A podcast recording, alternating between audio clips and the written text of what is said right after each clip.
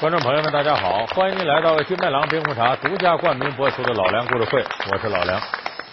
我们这个系列呢，是给大家讲隋唐的英雄好汉。那么，英雄什么时候出的多呢？有句俗语叫“乱世出英雄”。其实，乱世不光出英雄，乱世还出半仙儿。这怎么出半仙儿呢？你看这个，呃，秦末天下大乱，刘邦、项羽起义，出了个半仙儿，这张良啊。前知五百年，后知五百年的。说这东汉末年啊，诸侯割据出了个半仙儿，诸葛亮啊。再往前倒，这商纣王末年又出个半仙儿，姜子牙，最后立了保周文王八百零八年天下嘛。所以这乱世呢，他也出半仙儿。说隋末这乱世出了什么半仙儿呢？有一位徐茂公能掐会算，据说这牛鼻子老道是诸葛亮转世。那说历史上呢，徐茂公确实实有其人，他是不是能耐这么大的半仙呢？不是，为啥呢？因为他自己呀死了之后啊，被人掘墓毁尸，差点没绝乎，子孙后代差点没给杀绝了。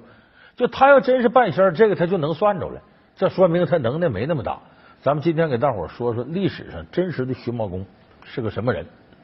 历经三朝，他是如何成为官场不倒翁？更名改姓？他又经历了哪些政治风波？死里逃生，他依靠的真是魔法仙术吗？从洞晓天机的神人到明哲保身的智者，他的历史真面目究竟什么样？老梁故事会为您讲述隋唐传说之更名改姓的半仙。茂公呢，是把这个人物啊当做天将降大任于斯人也，必先苦其心志，劳其筋骨。说这个人是带着天命来的。哎，就是老天爷给他种使命，他来什么使命呢？就是隋末呢，他来把这个隋朝的天下呀给搅了，然后呢，通过瓦岗寨起义作为中间串联，最后把李唐天下立起来。他是承担这么一条线的。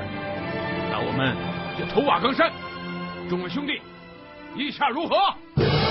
这怎么他的天命体现在什么上？你看，首先是先得有贾家楼结义。这三十六豪杰结义之后，后来陆续除了单于信以外，都保了李唐。